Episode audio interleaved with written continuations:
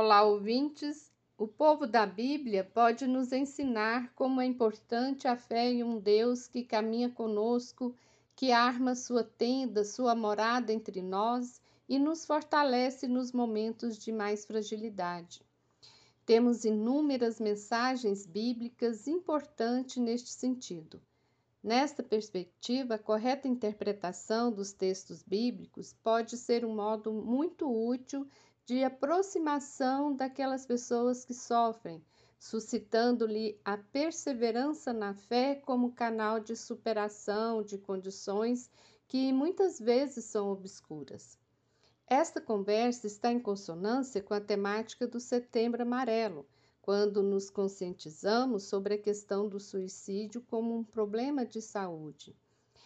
E, e, por sermos cristãos, ou seja, aderirmos ao projeto de Jesus, um caminho que pode ser tomado é iluminar o nosso agir a partir do agir de Jesus. E como que Jesus agia? Vamos ver nos evangelhos as palavras-chave, aquelas que são repetidas várias vezes nas passagens bíblicas percebemos que Jesus se aproximava, Jesus ouvia, escutava, Jesus tinha compaixão. O agir de Jesus também diz respeito às suas mensagens para os seus ouvintes.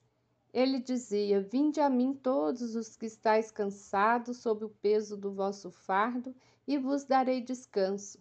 Isto é, Vinde a mim todos os que estão sofrendo sob o peso do vosso fardo e vos aliviarei. Isto também vale para a passagem bíblica que diz: Felizes os aflitos, porque serão consolados. Mas serão consolados por quem? Jesus se referia não somente a ele, mas era sabedor que seus discípulos e discípulas seguiriam seus ensinamentos e também acolheriam os aflitos e sofredores. Portanto, a mensagem de felicidade não era para ser concretizada em um tempo escatológico depois da morte, mas para esta vida terrena. Quem sofre será consolado não só por Jesus, mas também pelas pessoas que aderiram e aderem ao seu projeto de vida e de cuidado com o outro. Isto diz respeito a nós hoje.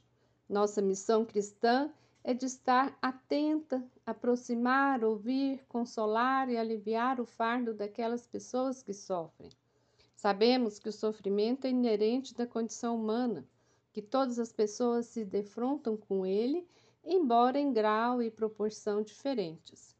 E por isso o Setembro Amarelo é uma chamada a nos aproximar, ver, ouvir, estar atentos e nos afetar pela dor do outro que sofre que possamos ser instrumentos de Cristo para as pessoas que mais sofrem e que busquemos o Shalom, que na língua de Jesus significa plenitude de vida nesta mesma vida. Você ouviu o comentário do Evangelho feito por Simone Furquim Guimarães, do Centro de Estudos Bíblicos do Planalto Central. Este é o podcast Naciana, do blog Coletivo Naciana.